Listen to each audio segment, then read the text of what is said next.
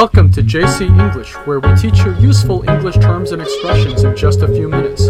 I'm your host, Jerry. Hi, hello，大家好，我是 Cecilia，欢迎大家回到 JC 英语从头真经发来的 Podcast。We went over the Western horoscope, or zodiac, in a recent episode. Today, we're going to go a little closer to home and talk about the Chinese zodiac. 我们刚刚谈过西方的这个星座哈，呃，zodiac。那今天呢，我们就来看看中国的属相十二生肖。那我们今天的节目呢，稍微有点长，大家可以在公众号 JC 英语的推送里找到节目的文字版本来对照学习。 So, you're probably already familiar with this cultural tradition that assigns an animal and its characteristics to different years in a 12 year cycle, which is similar to the Western zodiac.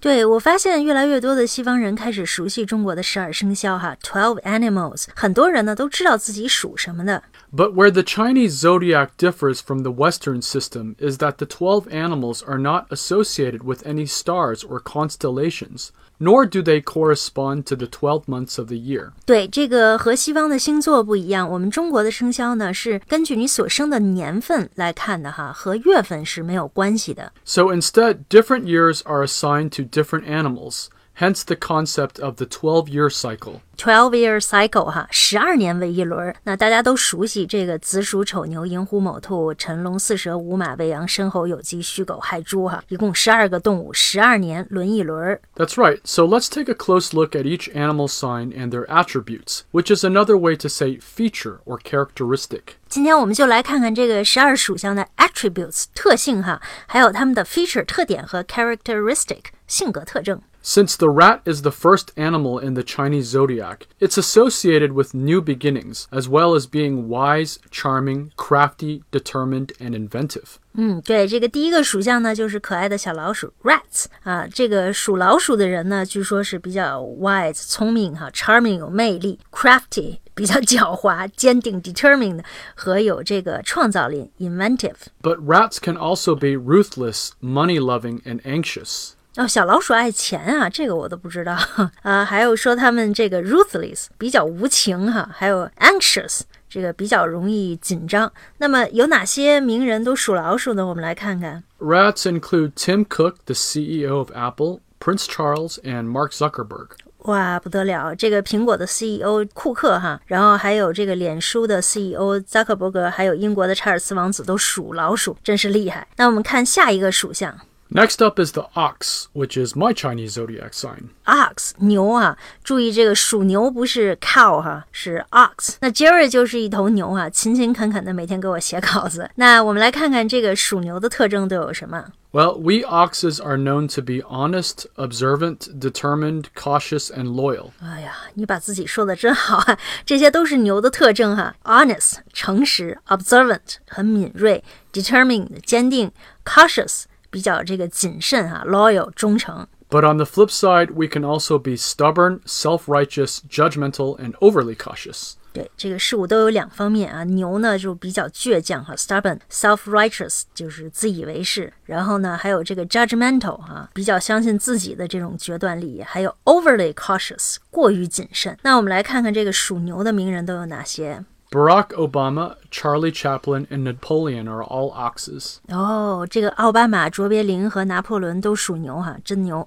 Next up is the tiger, which is known for being outspoken, adventurous, passionate, and charismatic. 嗯，属牛之后的这个下一个属相呢，就是 tiger 老虎哈，这是一个厉害的属相。所以像 Jerry 说，他们比较 outspoken 坦率，adventurous 呃喜欢冒险，充满激情 passionate，还有 charismatic 充满魅力哈。据说晚上生的老虎呢，就是特别的厉害。 They're also said to be good at business because they're strong negotiators and can change course in an instant. 哇， 那够厉害的哈，可以扭转乾坤。我们来看看这个属虎的名人都有哪些。Marilyn Monroe, Leonardo DiCaprio, and Lady Gaga are all tigers. 哦，属虎的名人哈，像梦露，还有演这个泰坦尼克的莱昂纳多，还有 Lady Gaga 都是属虎。那么我们再看下一个属相，rabbit 兔子。Okay, so if you're a rabbit like Albert Einstein or Jeff Bezos, then you're intuitive, even tempered, faithful, compassionate, and clever. 呃，那么看像爱因斯坦和这个亚马逊的 founder Jeff Bezos 贝索斯哈都是属兔，他们的直觉感很强哈，intuitive，然后还有 even tempered，他们这个性格比较平和，faithful 忠诚 compassionate 富有同情心。最后当然是聪明了哈，clever。我觉得属兔的人的这个性格呢，一般都是比较柔和的哈。 Right, but they can also tend to be pessimistic and insecure. 这个倒是可能因为兔子体型比较小哈，所以它们比较容易 insecure，没有安全感。那好，我们再看兔子之后呢，是一个大属相 dragon 龙。 Dragons are known for their courage, intelligence, and charisma, but also are notorious for their inflexibility, stubbornness, and moodiness. 我觉得这个体型比较大的动物哈、都很 stubborn，就是很倔强哈、这个 moodiness 有点喜怒无常。但是呢，属龙的人很有 courage，很有 勇气，他们也非常的聪明。 Yeah, this is why they make excellent musicians, politicians, journalists, or religious leaders. 嗯，对，在这个中国人的概念里，属龙的好像天生就是当 leader 的料儿哈。那我们来看看这些属龙的名人有哪些 John Lennon, Bruce Lee, and Sigmund Freud were all dragons. 啊？像这个约翰列列 啊，像这个约翰列侬哈、李小龙还有弗洛伊德都属龙。呃，那我们再看属龙之后呢，就是我们中国人说的小龙，也就是蛇 snake。 Snakes are wise, mysterious, intuitive, and sensual. 这个蛇呢，很 wise 啊，很聪明，mysterious 神秘，intuitive 很有直觉的，还有 sensual 就是比较感性的。那蛇这种动物呢，它喜欢隐藏在暗处，所以呢比较神秘，因此有这个引蛇出洞的说法。 They're also typically beautiful, so they can be very seductive. 所以有这个美女蛇的称号哈。 But their weaknesses include vanity, maliciousness, materialism, and hedonism. So they really love money and partying. 嗯，这个蛇呢很爱慕虚荣哈，vanity，还有 materialism 和 hedonism。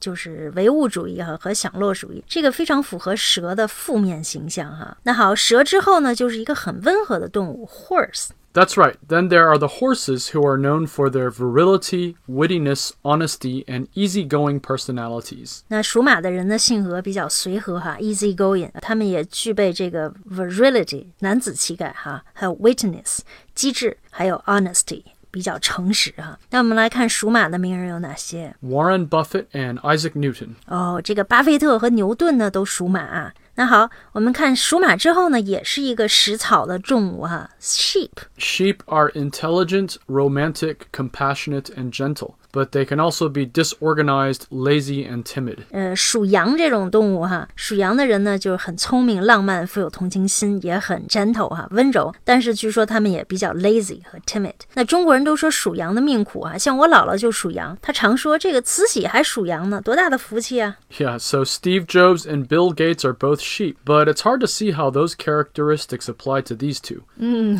哇，还不真真是不得了哈！说到福气，这个 Jerry 刚才说这个乔布斯和比尔盖 茨都属羊，这得多大福气啊！那我们看下一个这个属相哈，超级多动 monkey。Monkeys like Leonardo da Vinci and Che Guevara are said to be confident, charming, popular, and funny. 一举例子哈就能看出来，这个属猴的名人呢有达芬奇和切格瓦拉哈，他们都属猴。那他们的特征呢就是很自信、有魅力、有人缘，比较 funny。那总之呢就是比较外向的性格。那么再看哈，属猴之后呢是一个小的属相，就是鸡。这里注意啊，属鸡不是 chicken，而是 rooster。So roosters are charming, witty, capable, and talented. 这个 rooster 属鸡的人呢，比较呃有魅力哈，charming 机智能干，然后才华横溢，talented。我们来看看属鸡的名人有哪些 Beyonce and Natalie Portman are both roosters. 啊？据说这个属鸡的女人特别爱美啊，像 Jerry 刚才说的这个 Beyonce 和这个好莱坞的这个女星波特曼都属鸡。属鸡之后呢，是一个很忠诚的动物，dogs。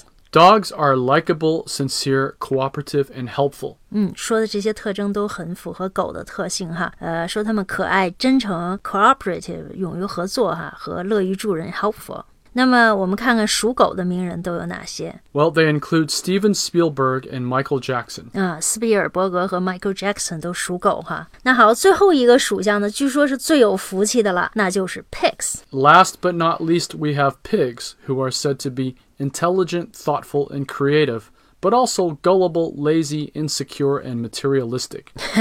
据说这个猪特别聪明哈，这 intelligent，还有 creative 有创造力，但是猪确实很懒 lazy 哈，呃比较拜金 materialistic，好像这个美国的着名的作家海明威就是属猪啊。 Ah, that's right. 嗯，好，那今天我们跟大家聊一聊十二生肖哈。那大家肯定都知道自己的属相了，但是你是否具有你的那个属相所有的特征呢？大家可以对照文字来看一看。那我们节目的文字版本在微信公众号 JC 英语对应的推送中呢可以找到，大家可以查看一下。呃，那如果你想每天都收听实用的双语节目，不妨升级我们的会员课程哈，现在价格非常的优惠，每天不到一元钱。那么也是在公众号就可以升级。好，谢谢您的收听，See you next time，拜拜。